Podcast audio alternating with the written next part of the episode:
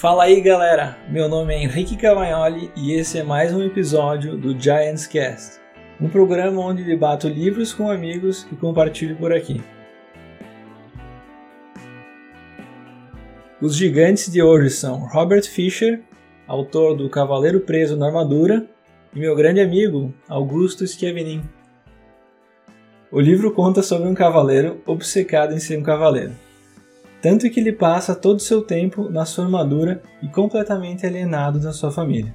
Certo dia, ele descobre que não consegue mais tirar sua armadura, nem mesmo levantar o visor para as refeições. Ele logo fica sabendo que o mago Merlin pode ajudá-lo, então ele parte em busca do mago. Quando o cavaleiro o encontra, o mago mostra o caminho que leva ao topo da montanha, o caminho da verdade. E se o topo for alcançado, ele consegue se separar da armadura. Então o cavaleiro começa o caminho passando por três castelos: o Castelo do Silêncio, o Castelo do Conhecimento e o Castelo da Coragem das Dúvidas. Cada qual desafia o cavaleiro a se questionar de alguma forma, e só quando ele percebe certa verdade, então é capaz de avançar. No caminho, as lágrimas que ele derrama por causa das verdades que percebe faz a armadura começar a cair.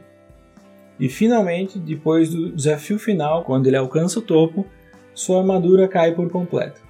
O livro inteiro é uma metáfora tão profunda quanto alguém estiver disposto a cavar.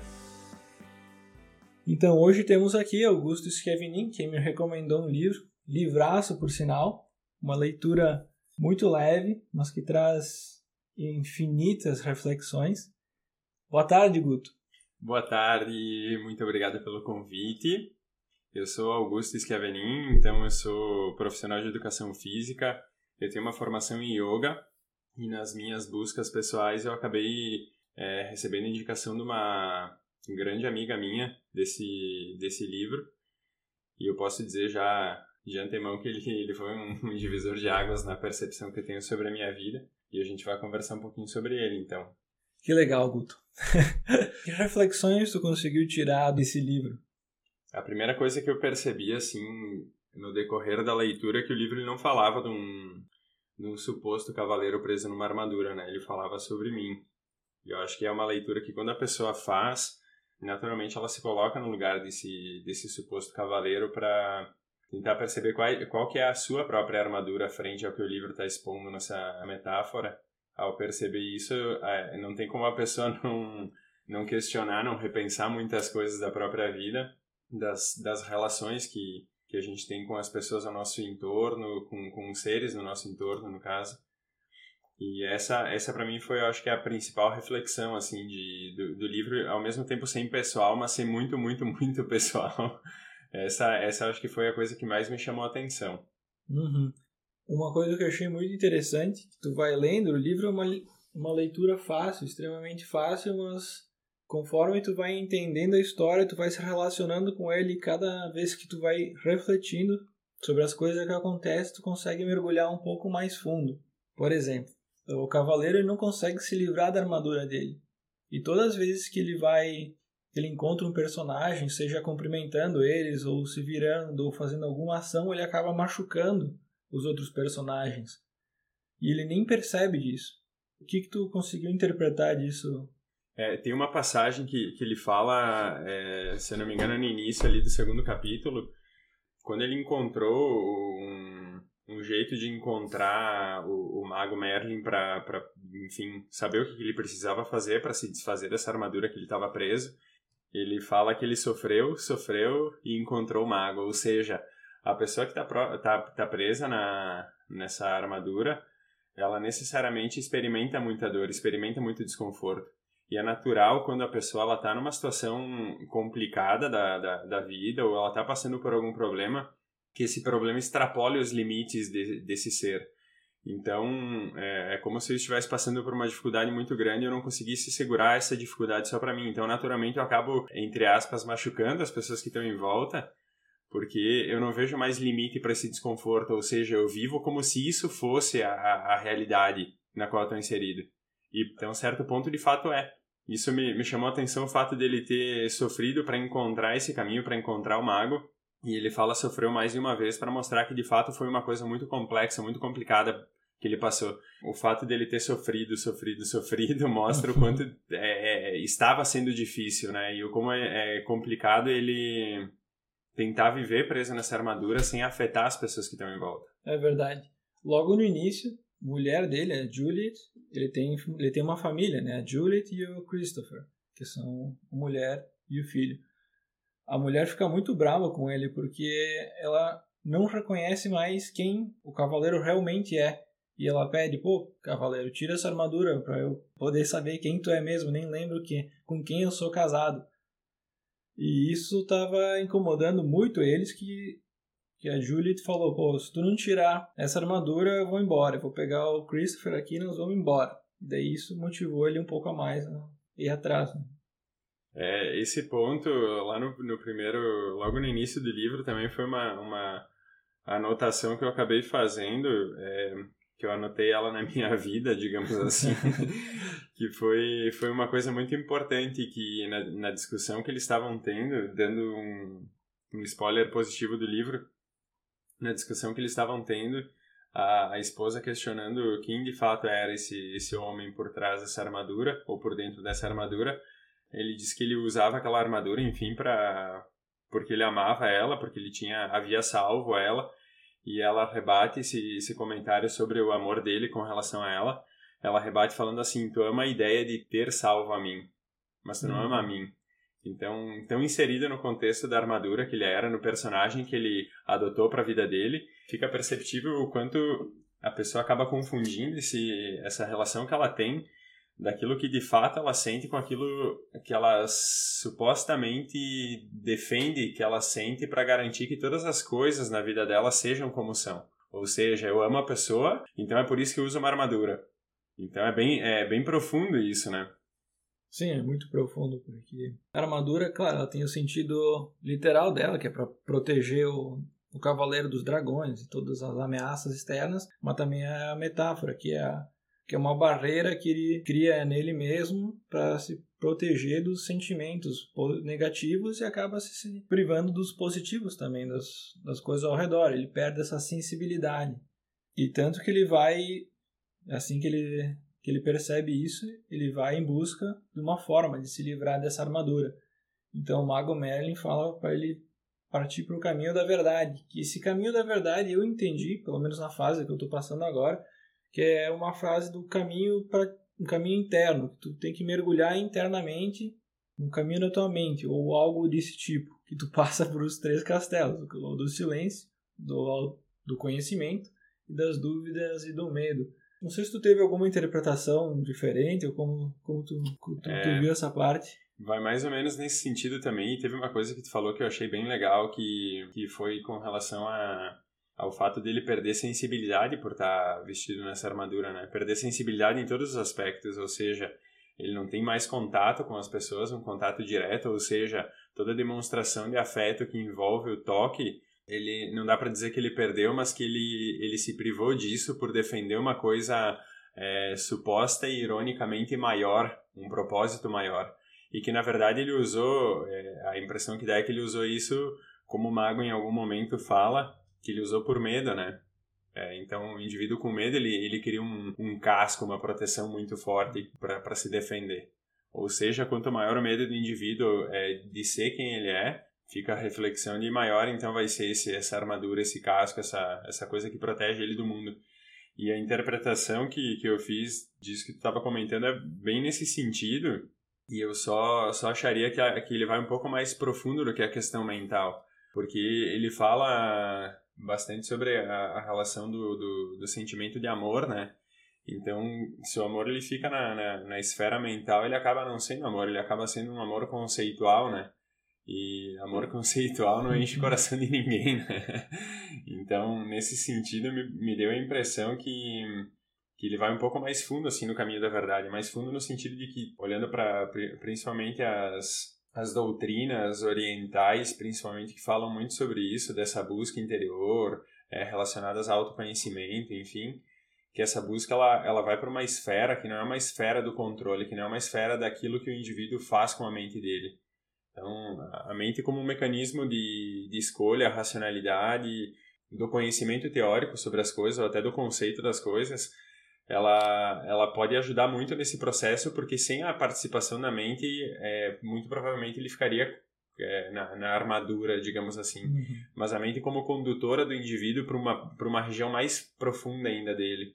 Então a reflexão que, que eu faço é, é nesse sentido de que ele buscou, é, através desse caminho, de, do caminho da verdade, através do, desses castelos, desses momentos que ele teve de fato de fazer silêncio, de encontrar é, o conhecimento e lidar com a ousadia, a coragem ou a ausência dela, como ele propõe como medo, né? É nessa busca mais profunda dentro de si mesmo.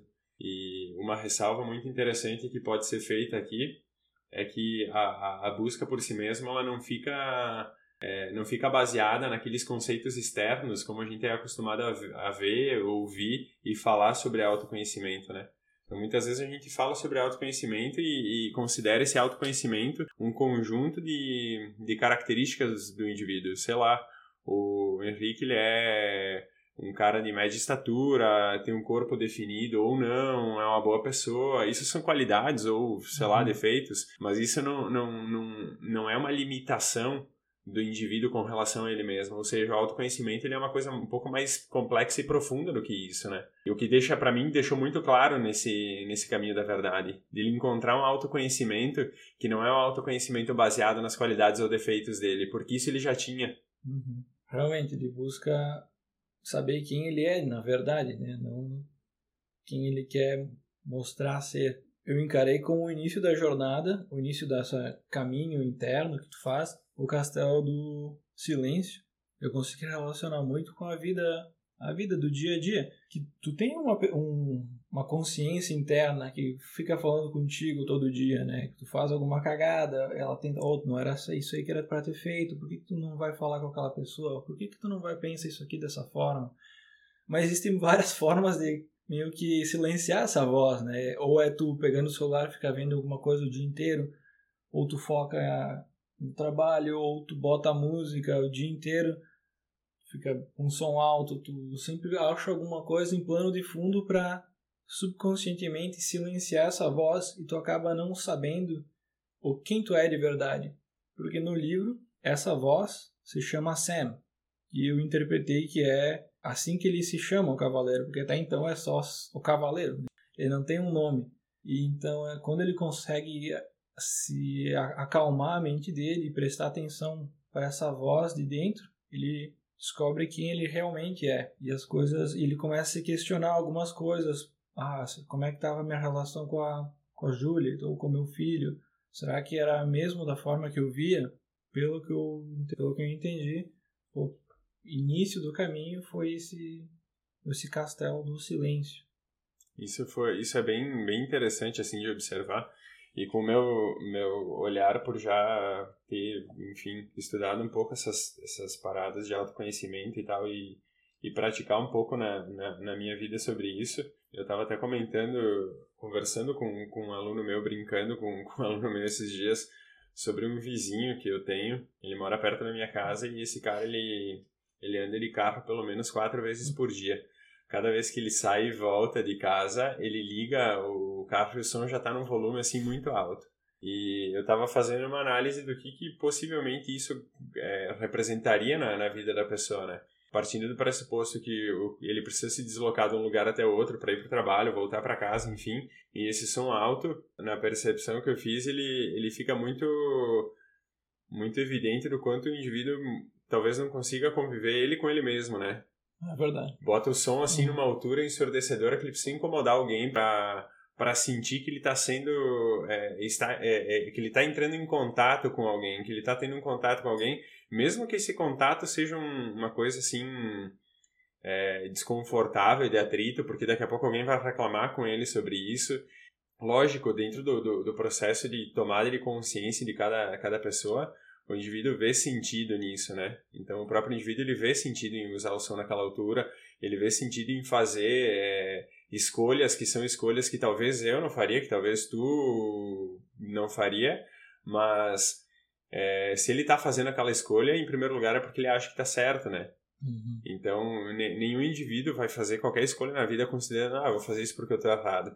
E olhando para o cavaleiro, que, enquanto ele estava preso na armadura e quando ele começou a se dar conta do que estava acontecendo com a vida dele, enfim, até pelas cobranças da, da esposa e do, do filho, é, necessariamente ele adotou uma postura de, de defender essa, essa armadura porque era o que ele conhecia sobre ele, né? Uhum.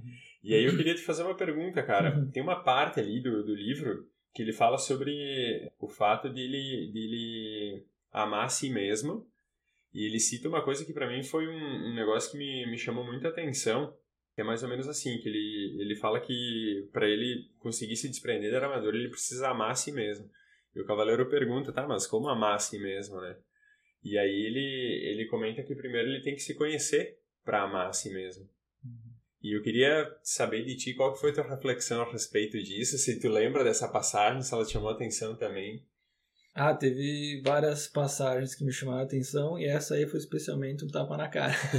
Porque eu, às vezes eu demoro bastante para entender as coisas e demorei bastante para aceitar algumas coisas em mim, aceitar como eu sou e aceitar o que eu não sou também. E assim que eu fui aceitando, as coisas ficaram mais fáceis. Demorou para entender também o que é aceitação, porque eu tentei vários pontos de vista diferentes e eu acho que estava tentando ir com uma aceitação meio radical, uma aceitar tudo, as coisas como são. Então, em determinado momento, quando ficou, pelo menos quando trocou a chave, que ficou um pouco mais fácil para mim entender essas coisas, é quando eu olhei pelo lado que eu posso aceitar as coisas que estão dentro das minhas limitações, que são as coisas que eu não posso mudar, existem coisas que eu não posso mudar, e aceitar simplesmente elas como são e fazer o máximo que eu posso para aproveitar elas, ou o lado bom delas no meu dia a dia. E também aceitar e ter consciência das coisas que eu posso mudar e sim trabalhar nelas, trabalhar nas coisas que eu posso mudar, que eu posso fazer melhor em mim e também ao meu redor, para ser para ser um lugar melhor, para se conviver também, né?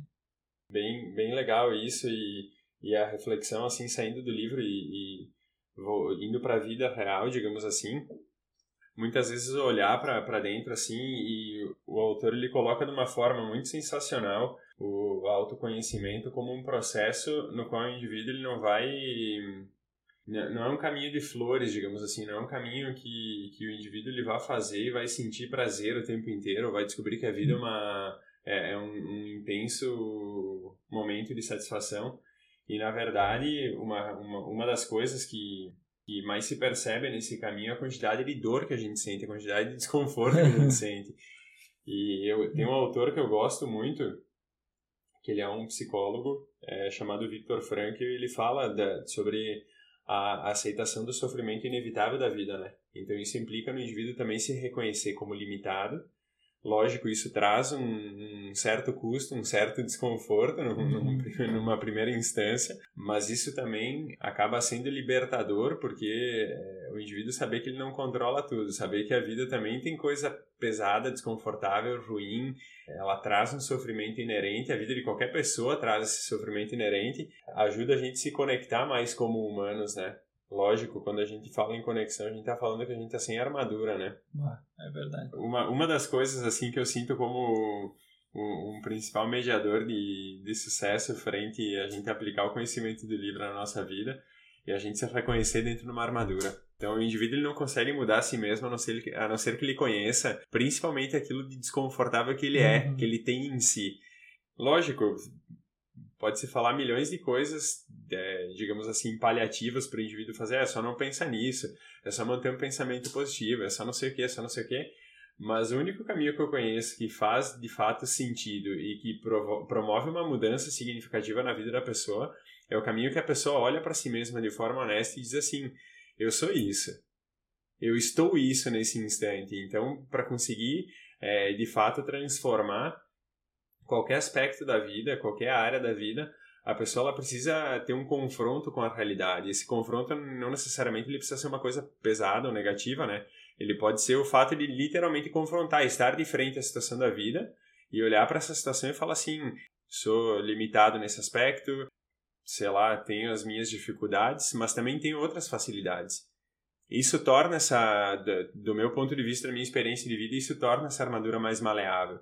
Não quer dizer que de uma hora para outra a gente abandona ela, como o livro coloca de forma metafórica, o cara faz um caminho lá de alguns dias uhum. e, e daqui a pouco a armadura se soltou por inteiro, né? Mas o fato da gente olhar para si e identificar que sim, a gente tem essa armadura em nós é o primeiro e talvez o passo mais importante de todos.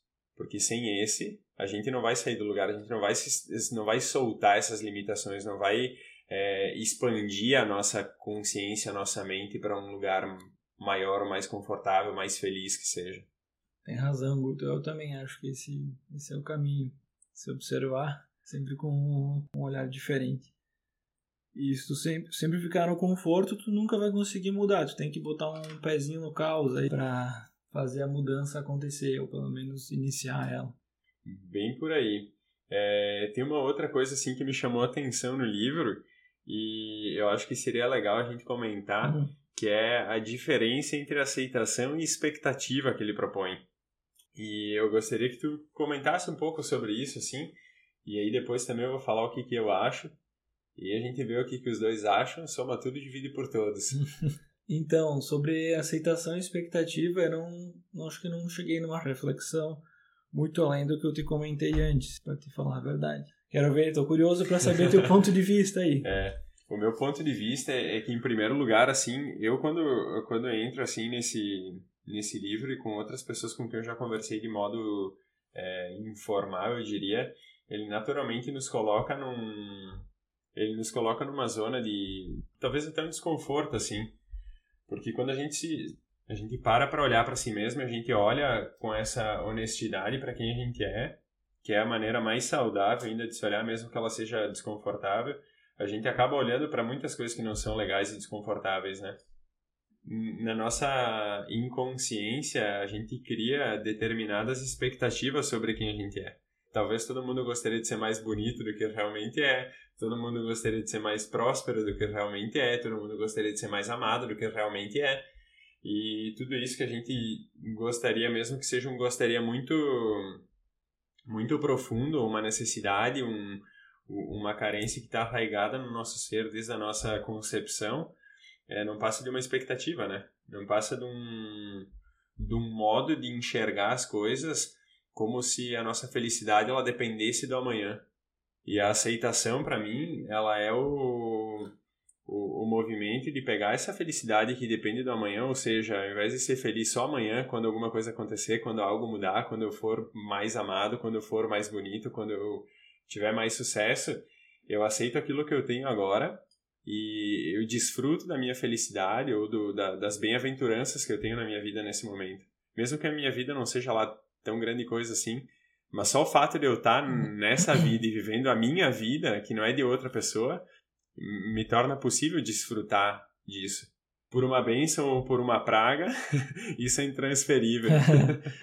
Ah, é verdade, eu tenho esse sentimento com alguma frequência, principalmente em relação ao futuro, quando eu me pego pensando, pô, tem uma viagem marcada, ou sei que vou ir pra praia no fim de semana, ah, eu queria estar na praia, e putz, dá o gatilho. Por que, que eu queria estar lá se agora eu tô aqui e posso aproveitar aqui? Não vai mudar nada, eu querer estar na praia ou não.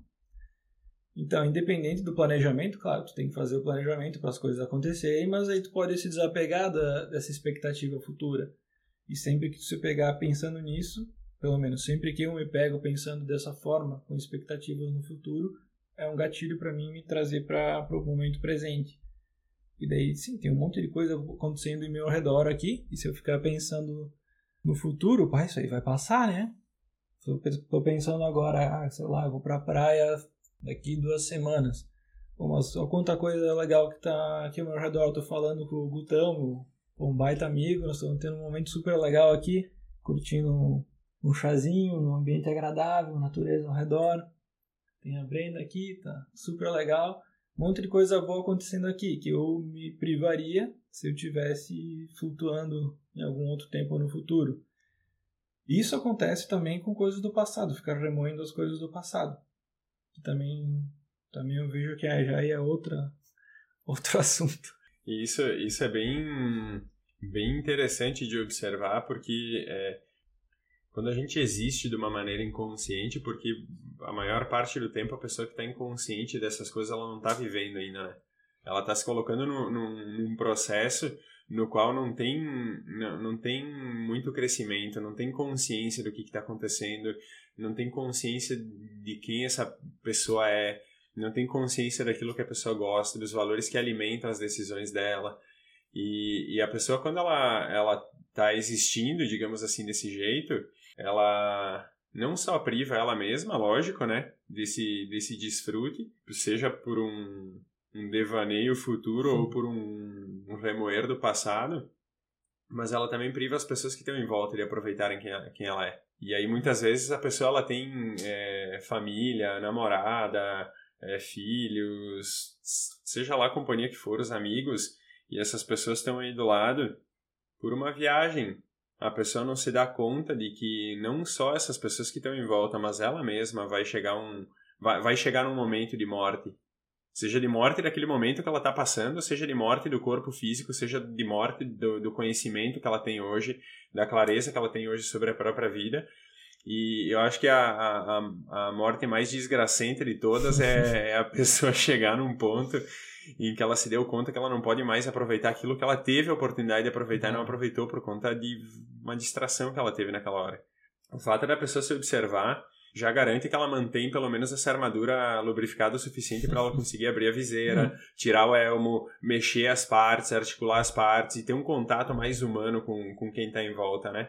E de fato desfrutar das pessoas que estão em volta, desfrutar no sentido da, da, da companhia, da, da troca de afeto, da troca das, da companhia em silêncio que seja. E o contrário disso seria de fato a pessoa enrijecer dentro dela mesma, né? Enrijecer a percepção que ela tem sobre si, achando que ela é a pessoa mais importante do mundo, achando que ela controla tudo, achando que ela é tão grande quanto o universo, e na verdade ela não é. Ela não só não é tão grande, quanto ela não controla muito provavelmente nem os próprios esfínteres como ela gostaria. e mais ou menos nesse sentido, ela não tem tanto poder assim de interferência na vida dos outros. A não ser que de fato ela se faça realmente presente. Presente sem, sem tempo, né? Sem uhum. Essas distrações que fazem a pessoa ir para frente no tempo ou ir para trás no tempo e impedem que ela viva agora, né? Uhum. Boa reflexão. Tive uma outra, uma uhum. outra observação, vendo aqui uma anotação que eu fiz, que ele fala que o primeiro indivíduo ele, ele tem uma necessidade de é, encontrar ou desenvolver esse amor a si e depois ele, ele passa a amar os outros. E eu lembro de uma, de uma leitura que fiz há algum tempo e eu não, não sei se eu vou lembrar o título do livro, que... e nem sei se foi uma leitura. é, não sei de onde é que veio isso. É, a, a pessoa comentava assim que o amor, o amor a si mesmo, ele é uma coisa inerente a todo indivíduo. Ou seja, não tem como a pessoa não amar a si mesma. E existe uma diferenciação bastante grande entre o, o amor que tu teria por uma pessoa necessitada, o cuidado que tu teria de forma generosa por uma pessoa necessitada, daquele amor que ele é um amor narcisista, em que o indivíduo ama as, principalmente as suas qualidades, né? E o fato de amar as suas qualidades faz com que ele, ele ame é, aquelas algumas poucas características, digamos assim, que o indivíduo tem de bom e que ele quer propagar isso, né? Uhum. E o primeiro, o primeiro elemento que ele fala que é amar a si mesmo e depois é amar os outros, implica no, no contexto de aceitação, né? Que a gente estava falando antes, que a pessoa primeiro ela tem que aceitar quem ela é humanamente falando, com as limitações que ela tem, com as coisas sensacionais que ela carrega com ela, seja de conhecimento, seja de comportamento, seja de feito, seja na simplicidade e na humildade, e que isso é, é o, o mais grandioso num ser humano, né? Não o fato da pessoa ter construído ou feito uma coisa assim absurda para o mundo. Só fato da pessoa não ter atrapalhado ninguém muitas vezes é muita coisa. E quando a pessoa aceita essa, essa humanidade que tem dentro dela, é muito provável que ela reconheça outros indivíduos. Que ela reconheça no sentido de ver o amor no outro. Uhum de, de poder mostrar para o outro esse amor, essa, essa bondade que ela tem consigo, poder demonstrar essa bondade também com, com uma outra pessoa. Então, é, isso me lembra lá do início da, da nossa conversa, que tu comentou que, que o cavaleiro, volta e meia, ele ia se mexer, ele pisava em alguém, é, machucava alguém, né? Uhum. Então, a dificuldade de se ver como, com essa bondade, com essa amorosidade, naturalmente faz com que tu veja os outros dessa forma ou haja com os outros dessa forma. Eu gostaria que tu comentasse alguma coisa, então, sobre o que que... Como é que soa para ti esse negócio do amor primeiro contigo, depois com os outros. Se tu concorda com isso, se a gente pega a página do livro, rasga e bota fora. É, eu concordo. Não só com o amor, quanto também com que é algo parecido com as dores. Eu encaro que é mais fácil de tu ter essa sensibilidade e conseguir ver como a outra pessoa tá, como a, tem empatia, se tu já passou por isso, ou pelo menos tu percebeu esse sentimento em ti, se tu percebeu esse amor em ti, ou um amor de uma forma pura, sem esse narcisismo, ou sem uma forma egoísta, uh, no sentido de realmente querer que as pessoas com quem tu sente amor melhorem ou se desenvolvam elas próprias. Eu acho que esse é o cerne da questão, que facilita tu começar por ti próprio. Acho justo. Não sei se o que eu falei fez sentido. Pelo menos na minha cabeça, tá? Teve no terceiro castelo, quando ele chega perto do terceiro castelo, que é o da coragem, das dúvidas, ele se depara com um dragão gigante e ele vai enfrentar esse dragão gigante bem acanhado. E daí o dragão dá uma surra, né? ele sai pegando fogo. E daí depois então ele se reflete com ele mesmo. Ele vai um pouco mais confiante para cima do dragão e assim que ele avança, o dragão vai diminuindo. E eu entendi isso como uma metáfora aos medos. Tu acha que funcionaria dessa forma, a forma de enfrentar o medo? O, o, pouco conhecimento que eu tenho sobre medo, até porque eu não sinto medo, eu tô brincando, eu sinto medo, assim. É, o pouco que eu entendo sobre medo, é, a gente difere o medo de duas maneiras, né? O medo que a gente chama de medo fisiológico, ou seja, tu tá numa situação na qual existe uma exposição real a algum risco, então, sei lá, tu tá numa savana africana, tem um bando de leão em volta, existe uma, um, um, risco real de tu ser devorado por leões. Então, esse medo, como fisiológico, ele é coerente. Existe um medo que ele não é um medo é, necessariamente real, que é o um medo criado por alguma crença que a gente tem sobre algum fato. Então, vamos supor assim, eu... É, a gente estava conversando antes aqui da, da gravação do podcast, e se eu não tivesse um pouco de segurança sobre o fato daquilo que eu li no livro, aquilo que eu anotei, as ideias que eu tenho, o pensamento que eu tenho sobre isso, eu poderia estar me sentindo inseguro sobre isso. E isso seria um medo uhum. sobre aquilo que eu ia falar, aquilo que o Henrique ia me perguntar e tal, né? E só que esse medo ele não é real. E aí se eu não sei, se eu não tenho um pouco de conhecimento sobre mim mesmo, eu me deixo levar por esse medo e aí sim, esse enfrentamento faz sentido a pergunta eh, chave que o Henrique me faria, ela ia me destruir, ia me tocar fogo, igual o dragão fez com ele na, na primeira tentativa. E se eu tivesse essa insegurança, é, eu poderia ficar com ela e me deixar ser tomado por esse dragão, por essa pergunta difícil, ou eu poderia fazer o mesmo que ele, que ele fez na metáfora de ter, não, pera, eu sei o que eu estou fazendo e tem enfrentado isso. E eu, eu dei esse exemplo porque é, eu sempre fui uma pessoa bastante insegura e é, eu tinha, eu lembro que eu tinha um pouco de, de receio assim de falar em público e tal. Eu lembro uma vez que eu fui para, não sei se foi um retiro, acho que foi um retiro no final de semana, uma coisa assim. Eu lembro que eu cheguei em casa, era, sei lá, um final de semana de Páscoa, eu cheguei em casa de noite, beleza, dormi, tudo certo, tava um pouco cansado. Os retiros geralmente eles têm uma, uma rotina diferente do nosso cotidiano. E aí eu cheguei em casa, acordei assim na segunda-feira, tinha uma, uma coisa estranha acontecendo comigo. Uma segurança estranha.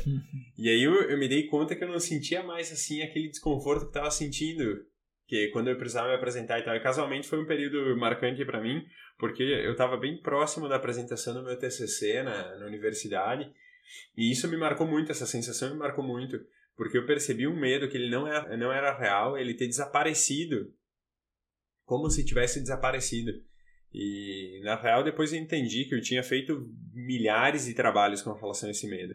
Eu tinha me posto à prova muitas vezes, eu tinha dado muitas aulas até lá, eu tinha conversado com muitas pessoas até aquele momento, eu tinha me, me exposto de tal forma que, digamos assim, é, uma pseudo-armadura que, que seria esse medo e eu estaria tentando me proteger ele, evitando esses confrontos, eu tinha lidado com ela já. Uhum. A metáfora que ele faz, a analogia que ele faz do enfrentamento, para mim é muito real, para mim faz muito sentido porque eu vivi isso de alguma maneira na minha vida. Não tinha dragões, mas os, os dragões que tinha, eles eram bem marcantes, assim, e, e eu lembro que em algum momento o medo, não, não digo que desapareceu, mas ele ficou mais fácil de lidar porque eu tomei consciência dele. Ah, que experiência incrível, que legal essa história. Pois é, se tu for enfrentar um tigre, alguma coisa assim, essa história não vale. É bom ter medo mesmo, né? Que nem o Guto comentou. É, tem um, um, uma outra passagem que me, me chamou a atenção do primeiro castelo que ele, que ele entra, que ele encontra então o, o rei ao qual ele servia.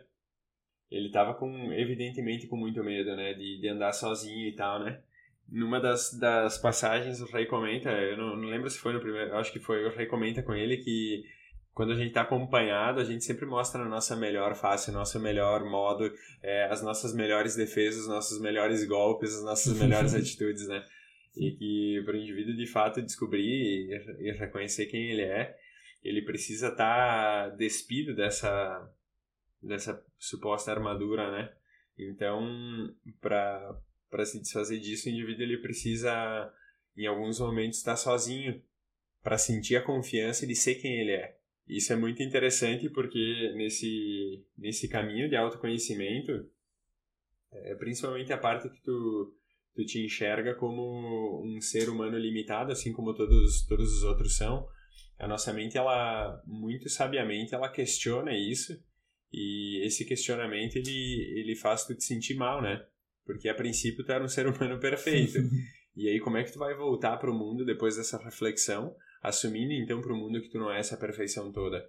É, é tão libertador é, a, a assumir as suas limitações. No, no universo do yoga a gente tem um, dá para chamar de jargão mais ou menos, que a busca que a gente faz nesse caminho de autoconhecimento é sempre para tornar equânime ou no, no mesmo sentido aquilo que o indivíduo fala, pensa e faz. Então, havendo uma, uma dissonância entre esses três elementos, o indivíduo não está sendo ele mesmo. Ou seja, é, o indivíduo pensa uma coisa por uma questão social e hierárquica, muitas vezes ele fala outra coisa, diferente daquilo que ele pensa, e na hora de é, gesticular ou de fazer alguma coisa propriamente dita, de efetivar algum movimento, ele faz de acordo com aquilo que ele pensa ou de acordo com aquilo que ele fala, ou até numa hipótese pior, ele faz diferente das outras duas formas. Um exemplo assim para ilustrar isso é o, o indivíduo chega tá, na, tá no trabalho dele no escritório, chega o chefe e ele pensa assim, que saco, meu chefe chegou e ele vai cumprimentar o chefe todo cheio de bom humor, todo é, assim com gracejos, né, tentando receber bem o chefe lá, mas no pensamento dele é incoerente com aquilo que ele está fazendo através da voz. Isso isso mostra o quanto segurar essa máscara, segurar essa esse modo de enfrentamento com, com as coisas que cria essa dissonância entre algumas parcelas de quem, quem a gente é, pode atrapalhar a vida da pessoa. Isso impede a pessoa de ser feliz ou de ser mais feliz, ou de sentir mais satisfação com a vida. Porque tu vai ter que defender a forma como tu pensa, tu vai ter que defender a forma como tu fala e tu vai ter que defender a forma como tu age no mundo. Esse é o teu espaço, isso garante o teu espaço no mundo. E aí, se tu tem que defender uma coisa só, que é falar, pensar e fazer de uma maneira, é com certeza muito mais fácil, tu gasta muito menos energia do que defender três coisas diferentes ou duas coisas diferentes. Então, essa reflexão de que acompanhada a gente sempre mostra aquilo que a gente tem de melhor, para mim fez muito sentido. E também como, como é desafiador a pessoa se desfazer desse, desse negócio. De ser é, honesta e literal com as pessoas e o quanto a intimidade ela é um, um fator importante para a pessoa, para ela é, se mostrar de fato quem ela é, né? E o quanto é bom ter, por exemplo, assim, o Henrique na, na, na minha frente com quem eu posso ser esse ser humano normal que não precisa só mostrar aquilo de melhor que eu tenho. É, na verdade, em nenhuma situação eu preciso mostrar aquilo de melhor que eu tenho, né? Isso é uma ilusão na minha cabeça. Eu também acho que uh, ser justo contigo mesmo é muito importante. Mostra quem tu é de verdade. Um teste para isso é tu, esse episódio mesmo que tu falou, de tu estar tá sozinho e agir da forma que, que tu age, tu age da mesma forma sozinho com outras pessoas, provavelmente está sendo justo contigo mesmo. Eu sinto, tenho sentido bastante ultimamente, se eu não estou sendo justo comigo mesmo, fico, parece que guardando alguma coisa aqui dentro eu tenho que jogar fora. Uhum. E estou guardando menos ultimamente, felizmente. É, e eu também, eu também considero que isso é uma. É, igual o, o, livro conta, assim, do, do processo de amadurecimento do cavaleiro que vai entendendo é, algumas parcelas de si mesmo. Isso é um processo de amadurecimento, né? Tanto que num determinado momento ele, ele diz assim: Caraca, eu fiz tudo errado o tempo inteiro. E aí a, a consciência dele, ou eu mais profundo dele, que é o Sam, é, fala: Não, tudo que tu fez até agora foi, foi importante para chegar nesse momento, né? Tu não, te, tu não teria entendido e chegado onde tu chegou se não tivesse feito todos os erros que tu fez até agora ou vivido da forma que tu, que tu entendeu que era necessário ter, necessário uhum. ter vivido. Sim. E isso tira um peso da no, das nossas costas muito grande, né? Porque não sei para ti, mas para mim tira assim o fato de tu é, não tá errado, né? Tu nunca tá errado. Tu sempre tá certo. Uhum. Assim, de saber e ter certeza que o que tu fez não foi em vão. Né? Foi para chegar onde tu tá agora e aprender o que tu precisou aprender. É, então. Bem legal. Então, esse aqui foi o primeiro capítulo dos 15 que nós estamos discutindo. é, eu, o primeiro, o primeiro dia cast. Primeiro dia cast. É 24 horas. Uma maratona de 24 maratona. horas. Esse foi. A gente falou do primeiro capítulo, então uhum. agora a gente vai pro segundo. e aí no segundo capítulo. É, deixa eu ver se tem mais alguma coisa aqui que eu anotei que eu acho que seria interessante falar. Uhum. Então, tem uma parte muito massa, no, eu acho que é no segundo capítulo isso, que é, desde o início do livro, na verdade, ele fala que ele era um cavaleiro bondoso, gentil e fiel, se não me engano. Uhum. E lá pelas tantas, ele, ele encontra o mago. O mago pergunta assim, se tu era tudo isso, por que que tu, tu tinha que provar isso para alguém? Pois é. Isso foi uma coisa que me chamou muita atenção, assim, porque quantas vezes tu, tu, a gente, como humano falho, faz esses movimentos de ter que convencer os outros de, de alguma coisa que a gente é se a gente de fato é. Pois é, tu olha aquela laranja aí. Ela não precisa falar que ela é doce para tu saber que ela é doce. Há dúvidas. Mas ela não, é, ela, não, ela não precisa falar que ela é laranja para saber que, que ela é uma laranja, né? Esse é um exemplo também. Apesar que uma vez a gente recebeu uns amigos aqui na região e a gente tava passeando no interior aí de Nova Pada e passando por uma estrada. Eles são pessoas que não vivem assim na, no, no interior, né? E como eles vivem em, em centros urbanos maiores, eles acham que tudo que é dessa cor envolve laranja e bergamota. E aí eles viram um pé de limão bergamota e acharam que era bergamota de verdade. E eu falei, gente, isso aí é limão. E eles, eles insistiram, né, com o conhecimento do, do mundo real que eles tinham, eles insistiram que aquilo era uma bergamota. Eu falei, sirvam-se. eles tiveram uma é, amarga experiência. De... Isso me marcou bastante. Porque eles questionaram a, a, evidência, né? E a experiência de alguém que sabia do que estava falando. Mas eles eles estavam de frente para aquele limão e eles sabiam que aquilo era um limão. Enfim, né, que é o teu questionamento, se tu é realmente o que tu fala, tu realmente precisa falar isso, né? É, é bem, bem interessante isso, né? É, quando o indivíduo está nessa, nesse, nessa lógica, como eu estava comentando antes, de pensar, falar e, e, fazer, ou seja, viver de uma maneira equânime entre essas três é, esferas de expressão, digamos assim, ele não precisa comprovar nada para ninguém, né? Ele tá tão seguro daquilo que ele que ele faz, daquilo que ele fala, daquilo que ele pensa, que ele não precisa mostrar nada para ninguém, né? Ele é, de fato, aquilo que ele é. Pergunta final: para quem ou por que tu recomendaria esse livro? Cara, esse livro, ele é, é daquelas coisas assim que a gente é, nem entende direito como é, como é que elas chegam até nós. E esse livro chegou até mim de uma maneira é, bastante carinhosa, eu diria. Eu recebi ele do, do, como recomendação de uma terapeuta no momento que eu estava passando por uma dificuldade muito grande. Lógico, né? Quando tu tá passando por uma dificuldade, tu, tu todo indivíduo ele tem uma tendência a ponderar sobre aquilo que mais vai fazer diferença naquela situação desconfortável que está passando. O livro não era para aquele momento. E eu acabei deixando, ah, eu tenho uma, uma memória ótima, graças a Deus, e aí eu deixei o livro para outro momento. E aconteceu numa semana assim de, de eu é, ver que uma pessoa leu, putz, o livro, cara, eu tinha esquecido do livro. E aí eu fui atrás e consegui o livro e li ele, estudei ele numa tarde. Também devorei o livro porque a, a história para mim estava é, sendo muito envolvente. E eu acho que o livro é, ele é atemporal e ele é impessoal, né? Ele se conecta muito fácil com qualquer pessoa que pegar ele para ler. E como tu falou no início, a pessoa ela pode ir cavando na medida da compreensão dela. Uhum. Então, o livro, ele, a, a, forma como ele, ele foi construído, ele serve para qualquer pessoa. E eu recomendo para todo mundo. Bah, todo mundo que eu conheço que, que é, é, adepto a ler, não é tão adepto a ler, eu falo, cara, lê esse livro porque ele, ele muda a forma como tu compreende algumas coisas na vida. E da mesma maneira como ele foi benéfico para mim, no sentido de entender melhor sobre a minha própria vida, eu acho que ele pode ser benéfico para todas as pessoas. Uhum. Umas curiosidades sobre o livro. Ano que vem ele vai fazer 100 anos e acho que uns 50 anos atrás foi feita uma música de trilha sonora pro livro, que é bem legal. Talvez eu toque aqui no depois. Então é isso aí.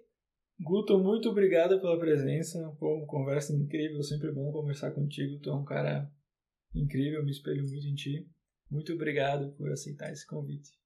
Eu que agradeço de coração o convite e também gosto muito das nossas conversas. Elas sempre são é, extremamente profundas e eu sempre saio com a sensação de que eu aprendi um monte de coisa. E fico super feliz pelo, pelo teu podcast e pela concretização disso.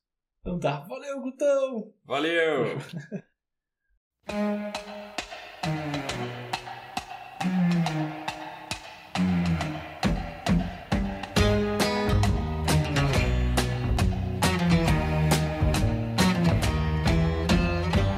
ago in days of old. There lived a knight who wasn't quite as bold As a knight should be.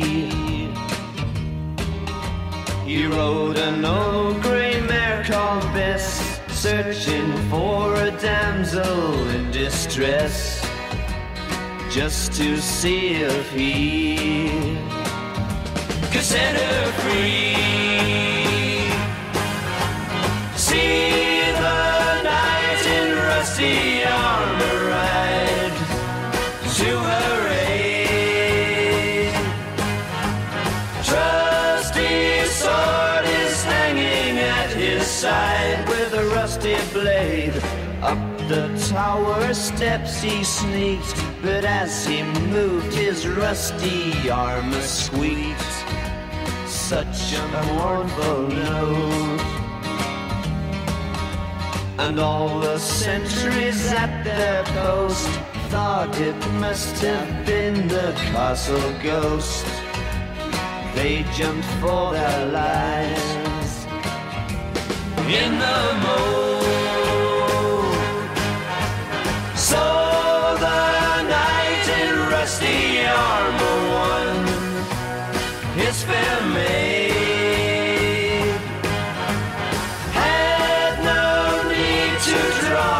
Trusty sword with a rusty blade.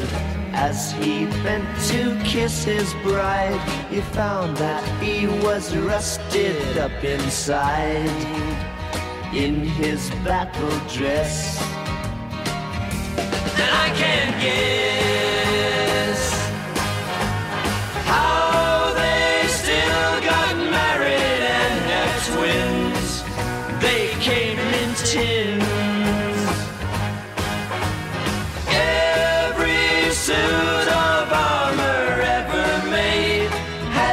kink. Chainmail pants with a missing link.